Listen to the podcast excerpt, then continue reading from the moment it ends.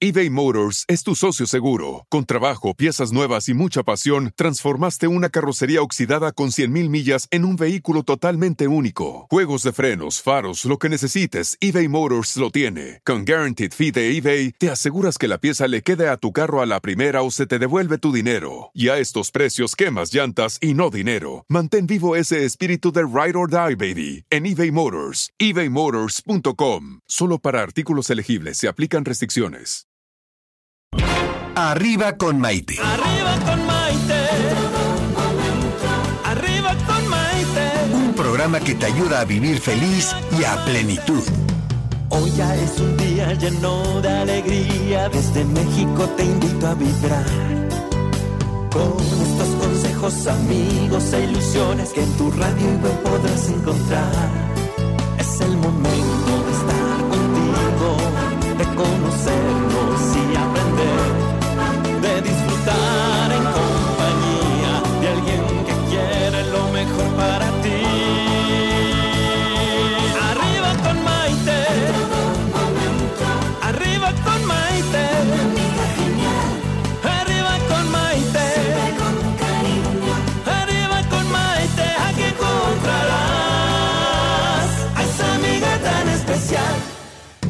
¿Qué tal amigos? Bienvenidos a esta edición de Arriba con Maite. Soy Maite Prida y con mucho gusto los saludo desde la Ciudad de México. Hoy tenemos un tema muy interesante del que vamos a estar hablando. Pues vamos a, a conversar con nuestra colaboradora el día de hoy acerca de lo que significa el deseo de pertenencia de la juventud.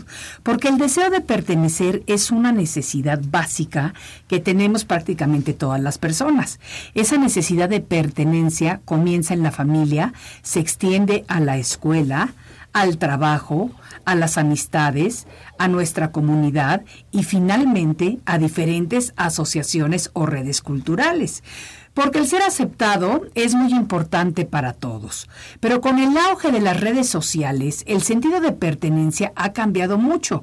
Se ha enfatizado y de cierto modo se ha desvirtuado, llevando a una confusión mental y emocional en muchos casos. Pero ¿saben qué? Especialmente le afecta a los jóvenes adolescentes. Sabemos que a lo largo de la vida nos relacionamos con personas de acuerdo con nuestras actividades, con nuestros intereses, con nuestros gustos y con nuestros hobbies. Eso es porque las personas somos seres sociales acostumbradas a accionar en conjunto con otras personas. Además, yo creo que casi todas las personas tenemos la necesidad innata de pertenecer y de ser parte de algo más grande que nosotros mismos. El problema durante la adolescencia es que muchas veces se hacen cosas incorrectas con tal de pertenecer a cierto grupo o de ser aceptado por ese grupo. Y muchas veces sustancias como las drogas y el alcohol se utilizan como punto de aceptación, algo que todos los padres tenemos que poner mucha atención.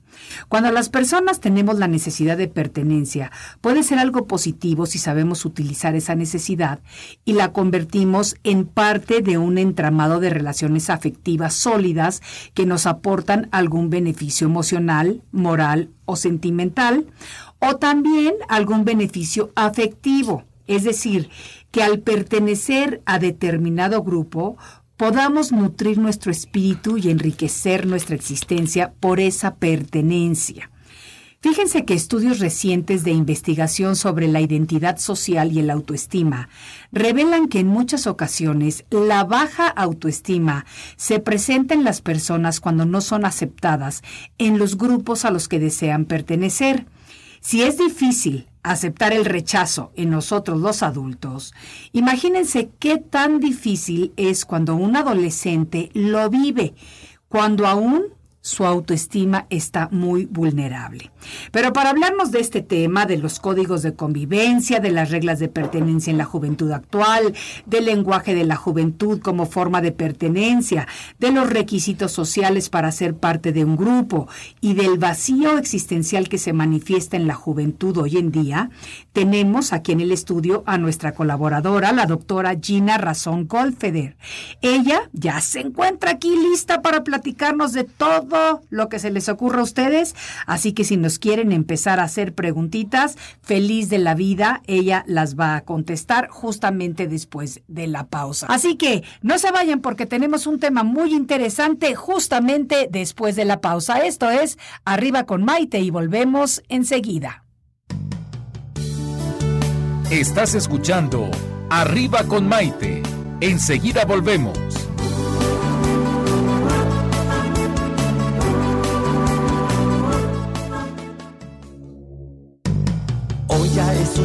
Lleno de alegría. Desde México te invito a vibrar. Con estos consejos, amigos e ilusiones que en tu radio web podrás encontrar.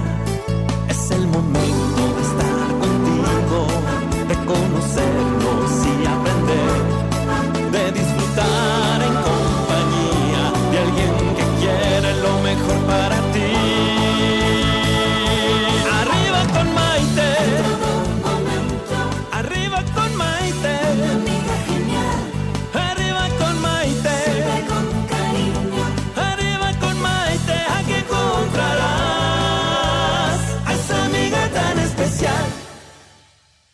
Bienvenidos nuevamente a esta edición de Arriba con Maite. El día de hoy estamos hablando acerca del precio de la pertenencia, sobre todo durante la juventud, porque el deseo de pertenecer es una necesidad básica que tenemos prácticamente todas las personas.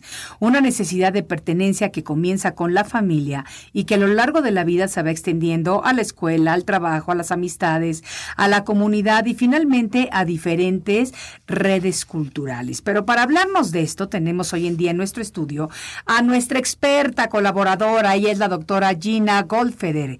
Ella nació en la Ciudad de México, fíjense, ¿eh? un 12 de diciembre. De ahí, dice su familia, que le viene el amor por las fiestas. Estudió la licenciatura en Psicología Clínica en la Universidad Anáhuac y la maestría y el doctorado en Psicoterapia Individual y de Parejas en el Instituto Mexicano de Pareja.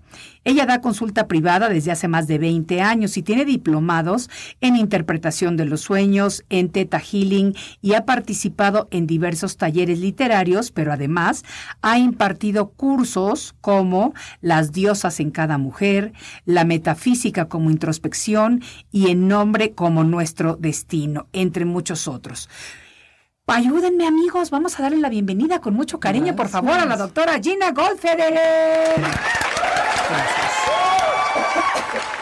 Gracias. Bienvenida. Gracias. Bienvenida Gina. Me encanta que estés aquí compartiendo con nosotros.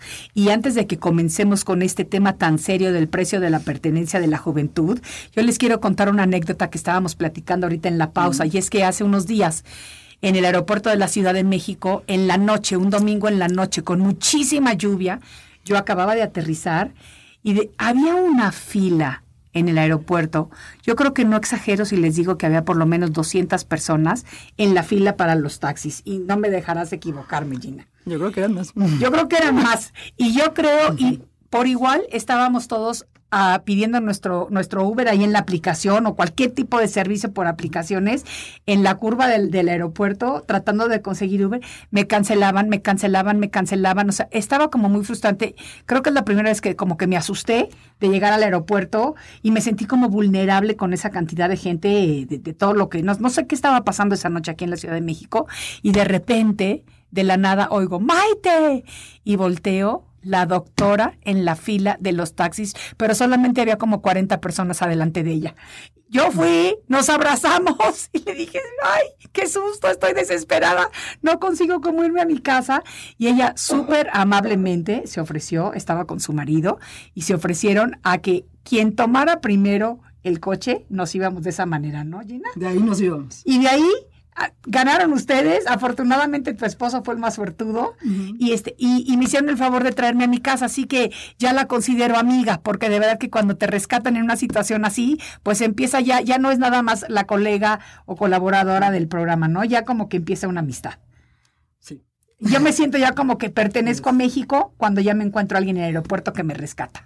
¿Cómo Que la no ves? te va a dejar ahí por exacto, nada. exacto, exacto. Entonces ahí empieza, y hablo de esto, porque ahí empieza mi sentido de pertenencia.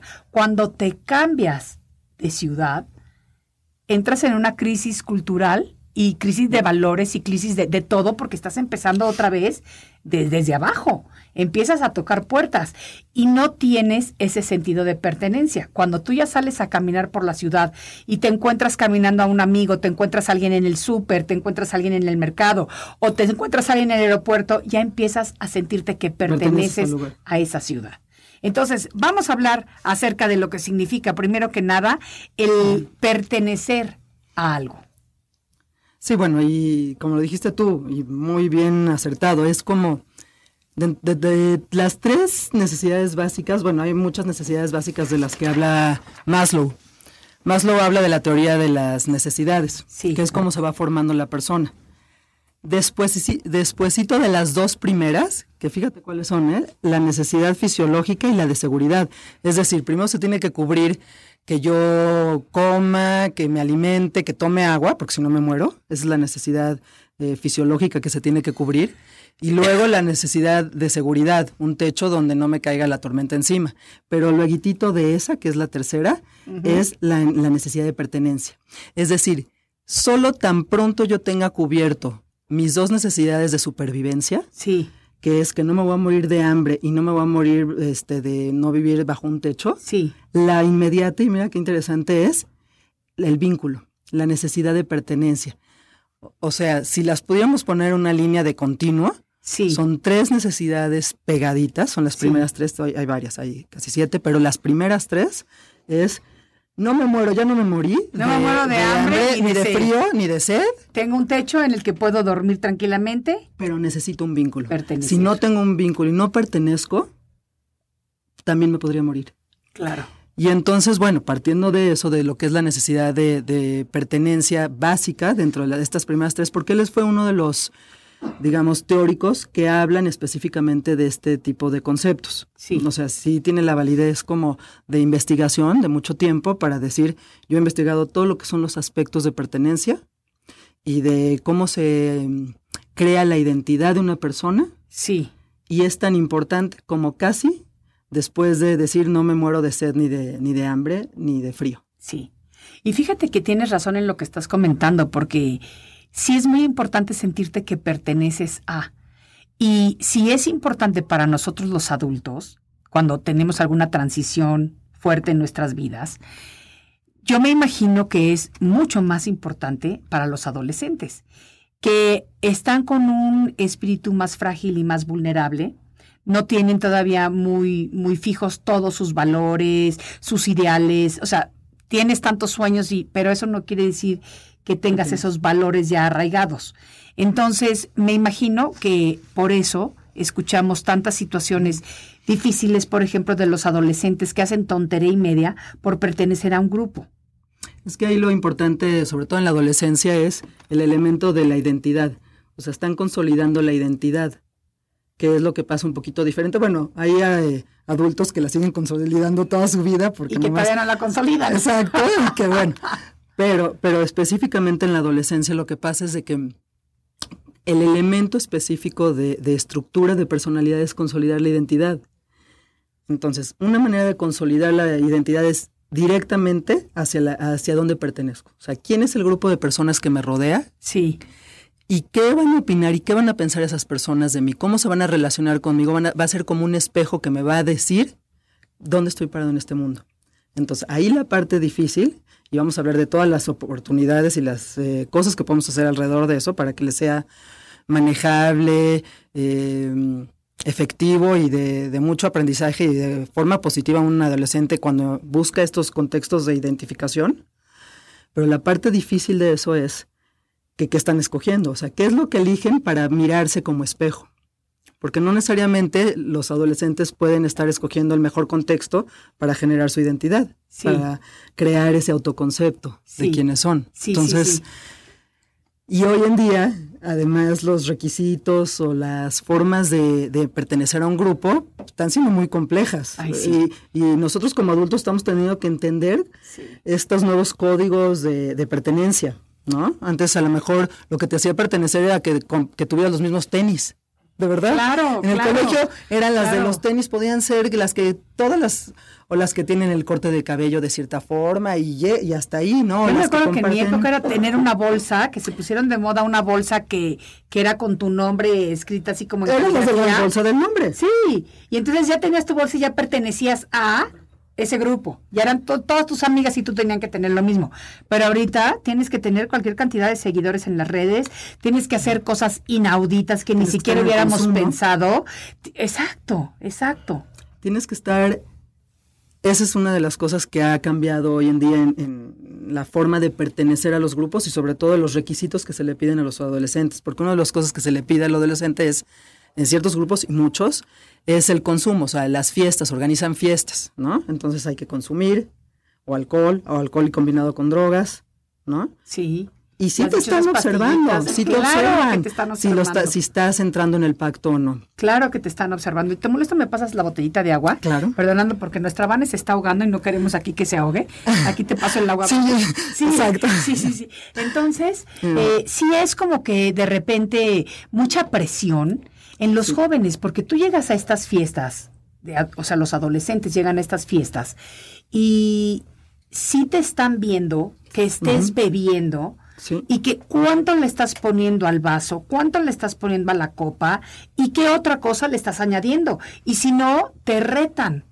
Así es, es como una prueba de lealtad. Sí, Las pruebas de lealtad antes no tenían tantas complicaciones, no eran tan complejas, era como nos caemos bien, a lo mejor tenemos un punto de reunión en el mismo grupo musical o en que, bueno, pongamos los mismos tenis de la misma marca, o, pero no tenía tanta complejidad y sobre todo tanto riesgo en el autocuidado, o sea, de, de sacrificar tu salud claro, en la- por pertenecer. Y ese sí es un elemento nuevo en- en esta época. Sí, sí se pone en riesgo muchas de las veces el, el autocuidado y la salud Exacto. en pro de la ese es el precio el- en pro de la pertenencia. Sí, y eso es lo que estamos viviendo hoy en día eso es lo que nos está tocando vivir. Y todavía un poquitito menos pero no ni siquiera ya tanto en Latinoamérica. O sea todavía de de Latinoamérica de, de México para abajo y ya nos estamos como actualizando en la parte de de todos los consumos y todas las cosas como muy complejas de pertenencia. Sí, menos que en Estados Unidos hacia arriba, pero Sí. pero sí,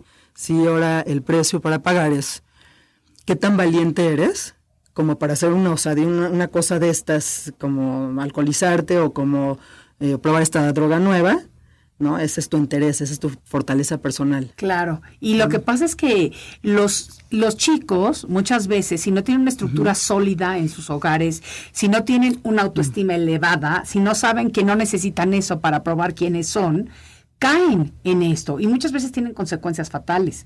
¿Qué podemos hacer los padres para educar a nuestros hijos a que tomen las elecciones correctas en determinado momento de su vida? Pues siempre te va a estar, sobre todo un adolescente, también desde chicos, pero un adolescente siempre va a estar haciendo ciertas aproximaciones y pruebas de qué tanta confianza te puede tener, qué tanto se puede acercar a ti para hablar de, de lo que sea. Sí, Entonces, la parte como más compleja es cómo vas a poder ayudarle a un adolescente que es hijo tuyo, que pueda confiar en ti, porque ellos confían más en esa temporada, en esa época de la vida, en los amigos. Claro. Realmente lo que importa más es la opinión de los amigos Sí. que la de los padres, ¿no? Entonces, la primera de las cosas es yo soy un frente común contigo y además confío en ti. O sea, sí confío en ti, en las decisiones que vas a tomar. Podemos platicar de una serie de cosas y, y hay que ver cómo abordar ciertos temas que no se pongan resistentes de antemano. sí, Porque si vas a hacer un listado de eh, cosas que tienen, que el adolescente ya sabe que vas a abordar cierto tema que le va a incomodar, sí. se va a bloquear. Te lo van a evitar. Totalmente. Entonces, una de las cosas de abrir la comunicación siempre es estar interesados en lo que les gusta. O sea, qué les gusta, hablar de lo que les gusta y, y dentro de eso estar metiendo algunas este, eh, conceptos de, de también compartir qué fue para ti tu juventud o cómo, cómo era importante para, para, para ti pertenecer de cierta forma y, y validarles a ellos que entiendes que quieren pertenecer, Sí. ¿no? De alguna manera. Y de alguna manera yo creo que tenemos que explicarles, ¿no? O sea, eh, pertenece pero con límites, pertenece a cosas que te enaltezcan tu espíritu, que te enriquezcan, que, que, claro, que a los hijos adolescentes cuando les hablas de estas cosas te dicen, ay, qué flojera mamá, o sea, ya no me estés diciendo eso. Y yo creo que todos pasamos por, por ese momento. A mí lo que me da mucho gusto es cuando ya estos adolescentes comienzan a ser adultos jóvenes y comienzan a enfocarse por voluntad propia en, en este tipo de aspiraciones. O una cosa que puedes hacer es decirles las desventajas a las que se enfrentarían si se ponen en riesgo. Sí. O sea, tú te la quieres pasar bien, te quieres divertir, quieres pasar un buen rato, pero si te pones en riesgo, nada de eso va a poder suceder. O sea, todo lo que tú quieres adquirir no va a suceder si estás en peligro. O sea, o si haces algo que, que te va a hacer que te la pierdas de la fiesta. Sí. No vas a estar ahí. Claro. O sea, como tomar un poco eh, las cosas que ellos están persiguiendo, las que están buscando y decirles, bueno, si quieres esto, hay una mejor forma de estar ahí. O sea, hay una mejor forma de estar disfrutando la vida. Sí. Sin que tengas que pagar un precio tan alto. Y, y, tenemos que encontrar, yo creo que es muy importante el vocabulario adecuado, ¿no? Sí. Porque cuando tú quieres imponer como padre o madre, desde luego, eh, bloqueas el canal de la comunicación. O sea, yo siento que ahí lo bloqueas. Y de entrada no te quieren escuchar. Eso también. De, de entrada, ¿no? Entonces, este, de entrada ya tenemos que, nosotros tenemos que tomar en cuenta que de entrada no quieren que, quieren que los, que les digamos nada. Sí. ¿No? Sí. Entonces, y, y estar en escenarios que no son tan habituales. Por ejemplo, si la sala de la casa lo que significa es que se va a poner muy seria la cosa y vamos a hablar de, de esto, nunca le quieras decir nada en la sala, no lo Sí. sientes en la sala Sí. para decirle algo importante que le quieras decir, nunca. Sí. ¿No? A lo mejor se van a tomar algo, como unas quesadillas o algo, y ahí de repente dices algo. Ok. Tien- Tienes mucha razón en lo que dices y a veces no caemos en cuenta de esto, pero por ejemplo, yo sí me acuerdo que, que yo le decía a mi hija, por ejemplo, que le decimos Isi de cariño, cuando yo le tenía que decir algo fuerte era, Isabela, ven acá. No, pues ya. Y entonces ya sabía y empezó, ¿qué hice, mami? O lo que sea, ¿no? Entonces, y a mí me fascina su nombre. Entonces, como que tuve que romper y tuvimos las dos que estar hablando mucho al respecto de que Isabela no siempre va a tener la connotación de que es nada más De cuando estoy enojado contigo. Yo le decía, no, Isabela, Isabela, fascina. muñeca, hija mía, ¿me entiendes? O sea, entonces, como que sí, sí tienes razón. A veces utilizamos ciertas costumbres o ciertas cosas, como yo el decirle por su nombre completo, eso ya sabía que venía regaño, o que venía llamada de atención, o que venía algo así. Y siempre hay como los extremos, eh, o tener mucho miedo todo el tiempo de que les pase algo, ¿no? Y restringirlos y también hay que dar como un espacio donde ellos se prueben a sí mismos qué, qué sí pueden hacer y qué no pueden hacer. Sí. Evidentemente, tú como padre no, no provocar escenarios que, que no se pongan a prueba y que sea muy riesgoso, ¿no? Claro. Este, bueno, voy a ver qué tan independiente es y lo voy a dejar que ni maneja bien, ¿no? Que vaya, que tome el coche de noche, que una serie de No, cosas. No, para bueno, nada. eso, ese qué tipo de prueba es, ¿no? Sí, Pero no. sí, como irlos dejando poco a poquito a que se vayan probando a sí mismos. Y también dejarles que tengan incomodidad del rechazo. Es decir, o sea, que, o no del rechazo, pero de que se le hayan pasado muy mal haciendo algo para pertenecer y que, y que les haya ido medio mal, ¿no? O que les, con- sí, que les ha ido fatal, que no les haya salido bien. Que digamos, tomaron de más y el día siguiente tienen un dolor de cabeza que no pueden con él. Así es. O que tiene, o están devolviendo el estómago, o los efectos, ¿no? De cuando tomas de más. Oye, me quiero un poquito nada más atrás. Sí. Pueden ser niños chicos de 10 añitos. Nos vamos a ir un, a Ah, un, claro. a un poquito más para atrás, nada más. Después del comercial. Después del comer, de la pausa, que no, Claro se, que sí. que no se te vaya a olvidar el pensamiento porque Espero. lo tenemos aquí. Vamos Gracias. a estar hablando de que no nada más de la adolescencia, también desde la infancia. Gracias, Gina. Amigos, regresamos en un momentito con este tema tan interesante que es el sentido de pertenencia en la vida, porque todos los seres humanos en algún momento y desde toda la vida lo vamos sintiendo y teniendo. Esto es Arriba con Maite, no se vayan, que volvemos enseguida. Estás escuchando Arriba con Maite. Enseguida volvemos.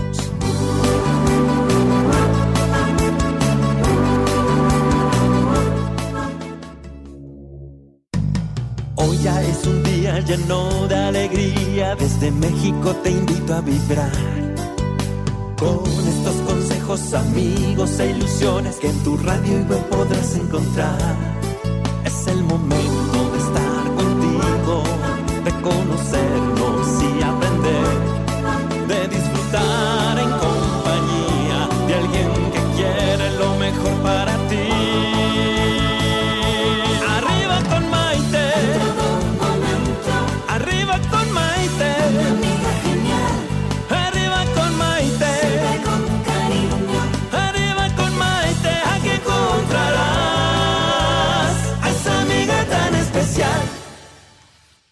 Bienvenidos nuevamente a esta edición de Arriba con Maite, el día de hoy con la doctora Gina Goldfeder hablando acerca del precio de pertenencia.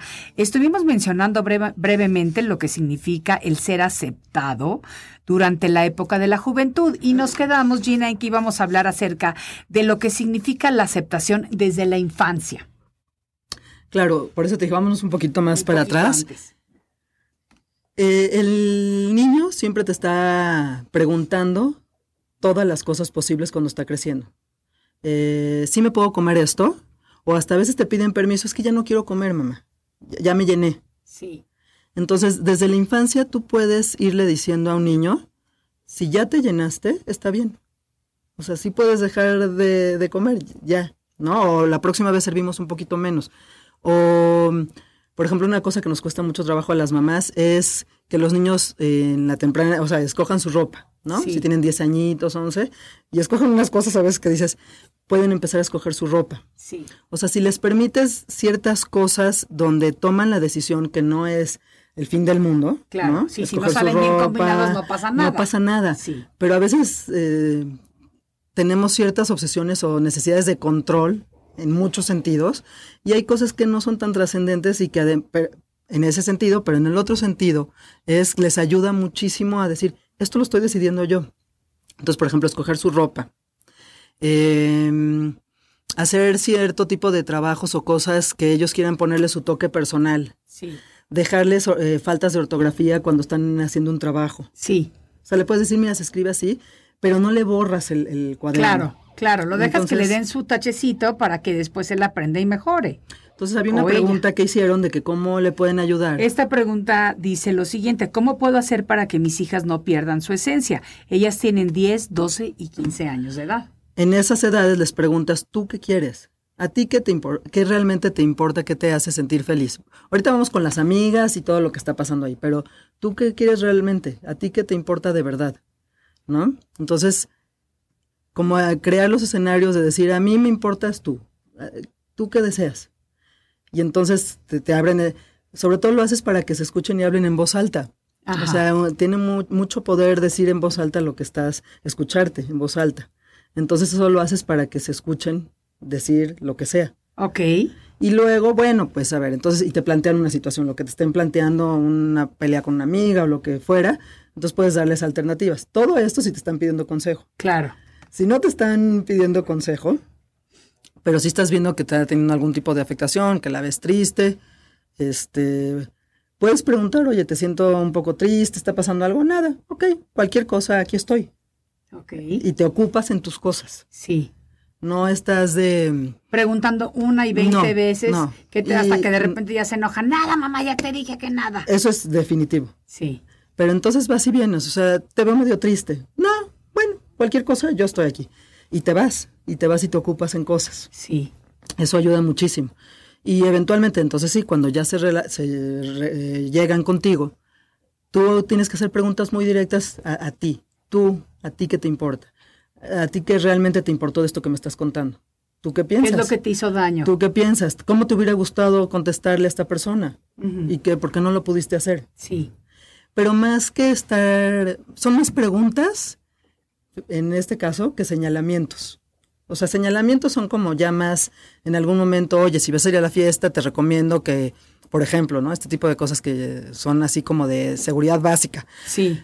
No dejas tu bebida, no dejas que alguien te sirva sin que veas, tú no sueltas tu bebida y tú ves que hayan destapado el refresco o lo que sea. O la botellita de agua. Y si ya te levantaste esa bebida, ya, ya dejó de existir. Sí. Bueno, entonces, ¿cuánto más sale el presupuesto? Es suficiente para que pidas otra bebida. Sí. ¿No? Por ejemplo. Sí, sí, sí. Entonces, ese tipo de cosas sí son indicaciones, pero ya en lo cotidiano es más como preguntarle. ¿Tú qué piensas? ¿Tú qué harías? ¿Qué es importante para ti? ¿Qué, eh, ¿Cómo lo resolverías tú? A ver, ¿tú cómo quisieras resolver? No sé, no sé, no lo, se logró así, pero ¿cómo te hubiera gustado que pasara? Entonces, son más preguntas para crear el vínculo que que consejos eternos y aburridísimos. Sí. Porque es, ese es el lenguaje que tienes que hacer con, un adolescente para que de verdad, porque como está creando la identidad, y justo tú no eres con lo que se quiere identificar, porque con lo que se quiere identificar es con el grupo de amigos eh, que selecciona, ya sea en deportes o los malosos, ¿no? O sea, los, o los buleadores, ¿no? Contigo no se quiere identificar. Justo está tratando parte de la identificación y mucho de lo que dicen los terapeutas y, lo que son los teóricos del, aprendizaje de la conducta es que parte de su identificación es no parecerse a ti en un, en un primer momento. Ok. Y eso es temporal, porque ya después... Se necesitan diferenciar y parte de la diferenciación es justo no parecerse a ti. Claro. ¿No? Sí. Y yo creo que todos pasamos por eso y si hacemos memoria, todos tuvimos el momento en el que dijimos, lo que menos quiero en la vida es parecerme a mi mamá. Y años después uno dice, ay, ay, Estoy muy parecida a ver qué es lo que puedo cambiar y demás, pero yo creo que todos hemos pasado por eso y, y estoy seguro de que nuestros hijos también han pasado por eso. Es que si te le vas a parecer a tu mamá o a tu papá, entonces no tienes identidad propia. Claro. Y eso es anti-adolescencia. Claro. La, la adolescencia es yo voy a ser único e irrepetible. Sí, y que somos, o sea, vamos a aclarar, somos únicos, individuales e irrepetibles, pero dentro del contexto de la sociedad en el que vivimos, tenemos que regirnos por ciertos patrones de comportamiento en el que pues a lo mejor no nos gusta algo, lo podemos cambiar y, y sí, en la adolescencia queremos alejarnos de los estereotipos de los papás. Ahora, hoy en día que sí hay una complejidad de eh, elementos de pertenencia que ponen en riesgo la, la salud o el autocuidado de, de, un adolescente, de una persona, sí los papás deben de llegar a ciertos acuerdos y también deben de dar el ejemplo. Por ejemplo, si, si son unos papás que viven reventadísimos, les gusta mucho la fiesta y le dicen tú no vas a ir a ninguna fiesta, es, es como muy, muy contradictorio. Claro. O sea, sí hay que combinar un poco qué haces en tu estilo de vida para que lo vean y también llegar a acuerdos con ellos. No todo lo van a poder hacer, ¿no? Sí. O sea, si cumples con estos acuerdos, yo puedo, veámonos en el punto medio del puente, pero tú no te vas a quedar con todo, ni yo. Entonces sí se puede empezar a, trabajar acuerdos con los adolescentes. Eso me gusta mucho, pero a ver, te voy a hacer una pregunta. Sí. Por ejemplo, yo viví en una época, mi adolescencia, obviamente, en una época en la que los papás decían una cosa y se hacía porque lo decían y se acababa. O sea, no había forma de cuestionarlos, de preguntarles porque la respuesta era porque yo lo digo y se acabó. Y si no te gustaba, pues qué pena. Hoy en día sí es como un poquito mucho más abierta la comunicación entre padres e hijos. O sea, yo cambié ese patrón de comportamiento completamente y yo sí traté conscientemente de dar explicaciones de por qué sí o por qué no a mis hijos. Pero yo me encuentro todavía con amigas, eh, ahora a mi regreso a México, que, por ejemplo, le dicen a sus hijos adolescentes, ya saliste ayer, ya no sales hoy. Pero eso ya es como más impulsivo, ¿no? O sea, o si es un acuerdo. Es, así es, así ah. es, así es la manera de vivir la vida. Ah, y así era en mi casa, ¿eh? Si yo salía a una fiesta, por así decirte, el viernes, el sábado ni siquiera podía pensar en preguntar en salir, porque ya había salido un día. Entonces tú estás diciendo, den concesiones, pero ¿qué tipo de concesiones? Creo que previamente como papá tienes que seleccionar cuáles son las definitivas y cuáles son las de acuerdos. Ok. O sea, seleccionas qué tipo de cosas van a venir con la frase de porque lo digo yo. Sí. Yo sí tengo, yo sí tengo mis frases de porque lo digo yo. Y es tan convincente que ya, ya ni me discuten, no me discuten. pero tú, pero como padre tienes que seleccionar en este tipo de temas, va a ser porque lo digo yo, porque tiene que ser así, es un, un no definitivo en cierto tipo de cosas. Sí. ¿Y cuáles eh, negocias? Vas como negociando porque son manejables, porque les vas a soltar un poquito de libertad, de elección, ¿no? Y en algunas no. Ahora te voy a decir algo, la realidad, no sé cómo lo estés viviendo tú, pero la realidad es que también en esa época de porque lo digo yo y era tan tajante y tan definitivo, sí. pues tampoco había tantas em, confusiones de muchas cosas. No, no había, pero yo creo que no era nada más eso. Eran como muchas cosas socialmente, como el contexto social También. en general era muy diferente. No teníamos la accesibilidad que tenemos hoy a los medios de comunicación. No existían las redes sociales. No teníamos teléfonos celulares para ni para comunicarnos por teléfono ni para mandarnos para armar las alianzas, ¿no? Los adolescentes. Exacto, exacto. O sea, como que sí hay muchas cosas diferentes, pero muchas cosas son diferentes porque hemos sido parte de este progreso que yo pienso que es maravilloso si sabemos utilizarlo a nuestro favor y a nuestro beneficio de, de, de todos los las cosas nuevas que existen en el mundo para todos nosotros. Y también que tanto los padres de familia se dejan influenciar por esa sociedad o ese contexto cultural o lo que sea, ¿no? A lo mejor eh, les están dando coche para que manejan a los 14 años, Sí. ¿no? Y en tu casa decides que no, que eso no va a suceder. Sí.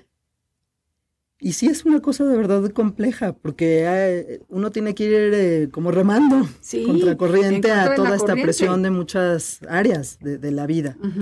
¿no? Entonces, no solo es que pone en riesgo el, el adolescente, que Sí. sacrifica para pertenecer, Sí, que traen los propios padres o el contexto familiar, Sí. que concede, sí, que no debería, sí. ¿no? Porque también no sabemos cómo viene ese historial de huecos o lo que sea. Hay gente que a lo mejor ya en la adultez sigue teniendo muchos deseos de pertenecer o necesidades muy profundas de pertenecer Sí, y, y acaba a afectar a los hijos. absolutamente. Porque concede por esta necesidad y cuando tenía que haber puesto límites. Claro. Entonces es, es cuando tienes adolescentes y hijos, lo que sea, todo el tiempo tienes que estar trabajando en ti para asumir la responsabilidad. Sí, ¿no? y yo creo que también es muy importante, ahorita tú lo acabas de mencionar, poner límites, porque pienso que muchas veces eh, en ese en ese cambio de relación que se está tratando de hacer, de que ahora somos amigos, a los papás se les está olvidando poner límites. O sea, yo te puedo decir que yo creo firmemente que nuestros hijos pueden ser nuestros amigos, pero nosotros siempre somos los padres. Entonces, yo puedo ser amiga de mi hija, sin embargo, mi hija no es mi mejor amiga. ¿Me Absolutamente. entiendes? O sea, y no quiero que suene fuerte ni que suene feo, pero esa es la realidad, porque yo sigo siendo la mamá y puedo ser amiga y podemos tener eh, convivencias maravillosas y demás, pero sigo siendo la mamá. Es que si te quedas solo siendo su amiga, Sí. perdió a su mamá. Exacto. Entonces eso no hay que perderlo de vista nunca. Yo quiero que hablemos ahorita que regresemos de la pausa acerca de los límites y lo importante que es que nosotros como padres sepamos ponerle límites de, eh, de todo tipo de límites a nuestros hijos para que todos podamos vivir una mejor convivencia y unas definitivamente mejores vidas. Y no se pongan en riesgo Absolutamente. por pertenecer, ¿no? Absolutamente. Así que, amigos, quédense con nosotros. Regresamos en un momento. Estamos platicando con nuestra colaboradora, la doctora Gina Goldfeder. Así que volvemos enseguida. Estás escuchando Arriba con Maite. Enseguida volvemos.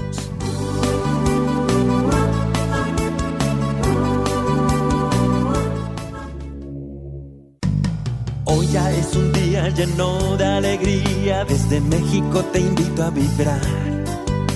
Con estos consejos, amigos e ilusiones que en tu radio y web podrás encontrar. Es el momento de estar contigo, de conocernos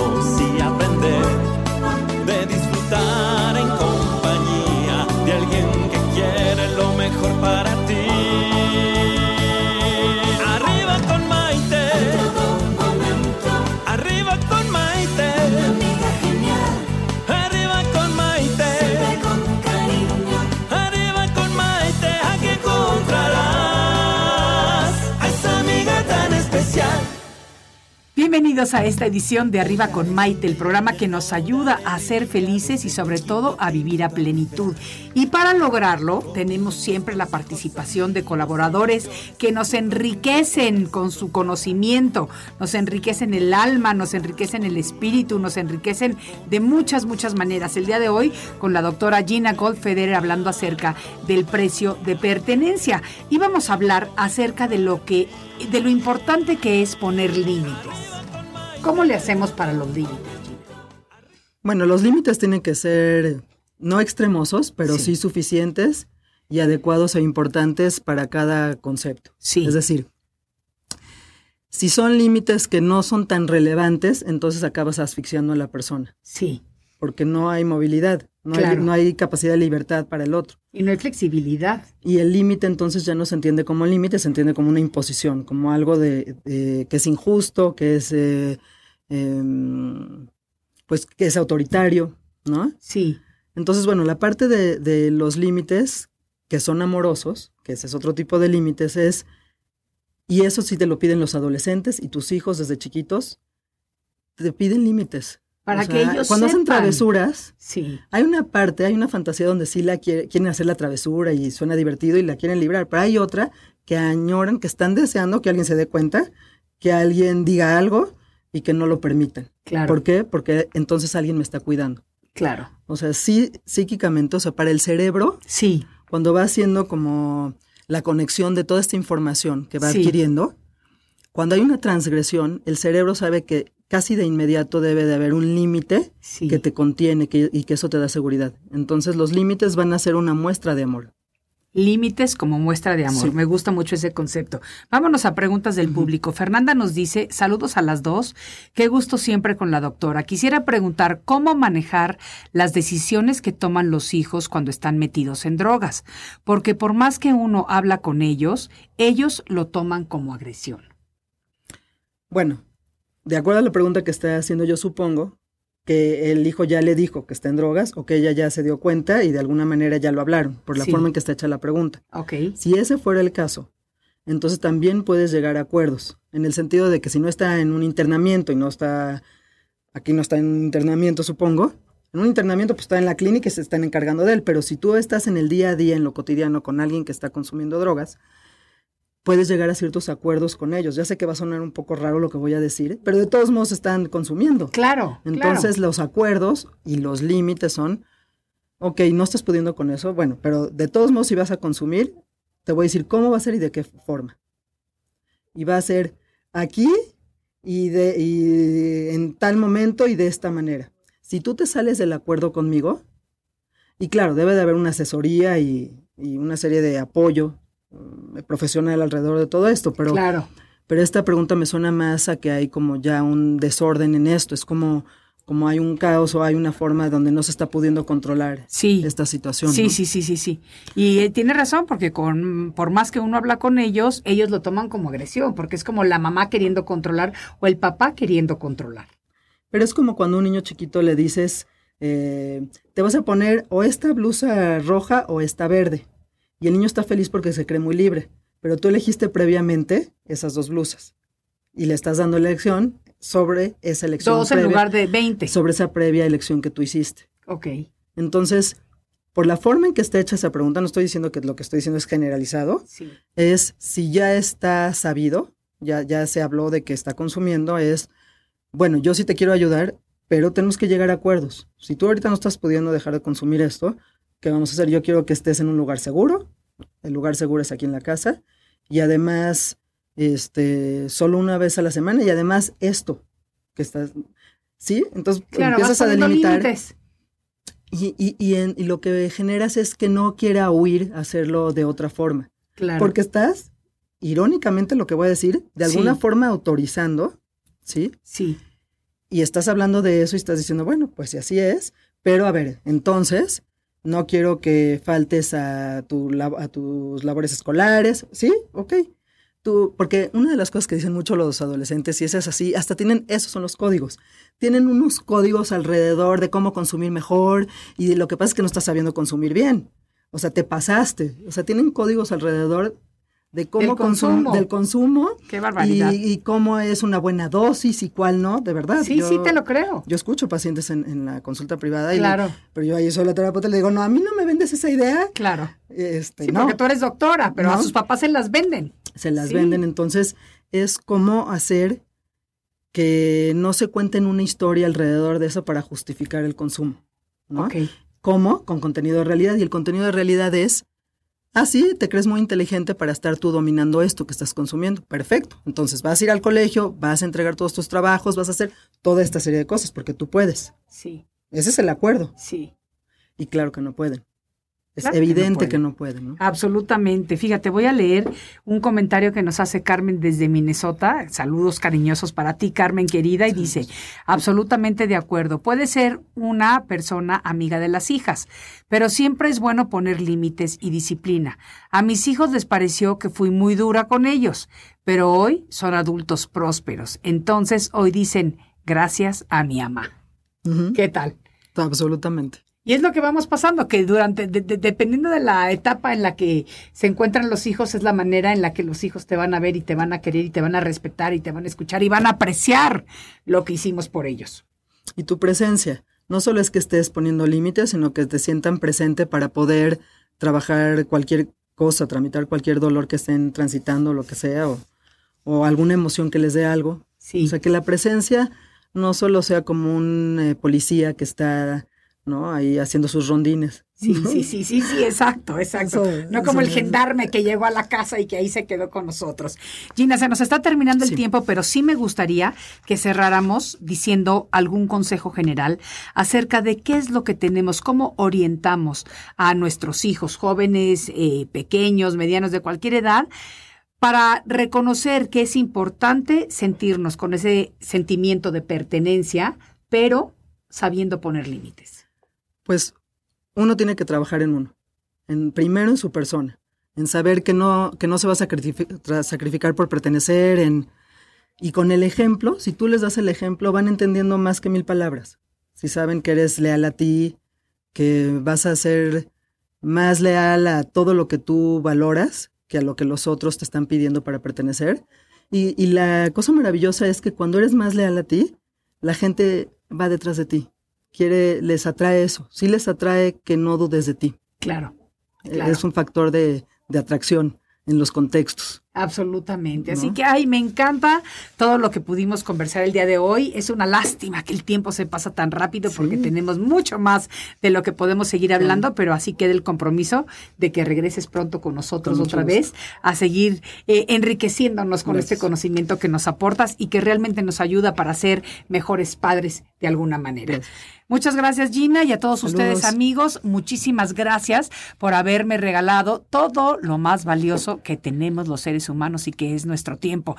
Les recuerdo que estamos transmitiendo a través de la señal de Radio Centro 1030 AM señal digital y que díganle a todo mundo, compártanos, además de que estamos en todas las aplicaciones de radio, en absolutamente todas, en las redes sociales, puede compartir nuestro programa todos los días. Cada vez vamos siendo más y lo que queremos es ser más personas que estamos despertando en este momento maravilloso en el que nos encontramos hoy en día del despertar de la conciencia. Queremos ser personas con una conciencia más amplia, con una conciencia más abierta, más despierta y con una conciencia que nos permita vivir para que cuando nos toque trascender lo podamos hacer con una ligereza de cargas emocionales y con un enriquecimiento total del espíritu. Soy Maite Prida. Esto Gracias. fue Arriba con Maite y nos vemos en el siguiente de la serie. Hasta la próxima.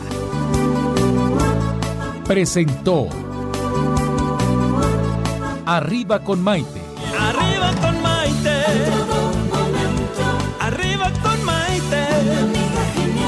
Un programa que te ayuda a vivir feliz y a plenitud. Arriba con Maite, aquí encontrarás a esa amiga tan especial.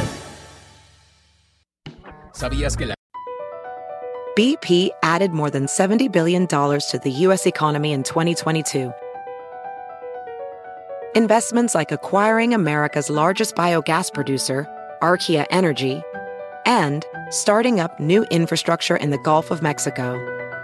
It's and, not or. See what doing both means for energy nationwide at bp.com slash investing in America.